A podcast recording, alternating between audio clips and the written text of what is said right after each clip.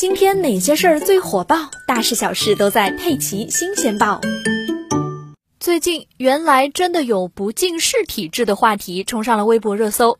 原因是有网友说啊，自己看了二十几年的电视，十几年的手机，眼睛的视力还是五点一、五点二。长期不科学使用眼睛，视力却完全没有受损，听起来着实让人羡慕。那真的有这样的天选之子吗？浙江省眼科医院的专家说，还真有这么一群人拥有不近视的体质。谈到近视啊，就必然要提到远视储备。大部分孩子在出生之后，眼睛都处于远视状态，这是正常现象，被称作远视储备，是眼睛自带的一笔宝贵财富。远视储备会随着年龄的增长逐渐消耗，不同的消耗速度决定了孩子是否会近视。远视储备呢，就好比是银行卡上的钱，不良的用眼习惯就是在花钱。如果钱花的太快了，加上目前又没有任何办法赚钱，卡里的钱就会快速被花光，那么导致的结果就是孩子近视。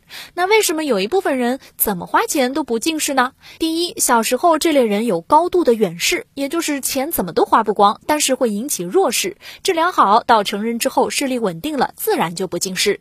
第二呢，有类人群中度远视，并且幸运的没有引起弱视，储备足以支撑到十八岁以后视力稳定，那他们也不会近视。第三，还有一类人群其实已经是近视的状态了，也就是眼轴长，但是因为他们的角膜曲率平，代偿了近视度数，因此自我感觉也是不近视的。这跟近视飞秒激光手术是一个原理。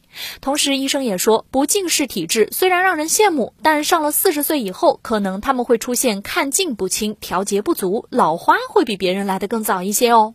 但毕竟啊，不近视体质的人还是少数。我国儿童青少年近视防控形势严峻，近视率居高不下，近视越来越低龄化、重度化，成了让人头疼的现象。眼下，大部分孩子的近视还是后天因素影响居多，户外活动时间不足，学龄前的过度教育，睡眠时间不达标，近距离用眼时间过长，不科学使用电子产品，还有写作业和阅读姿势不良等不良用眼习惯，都是导致我国儿童青少年近视率居高不下的重要因素。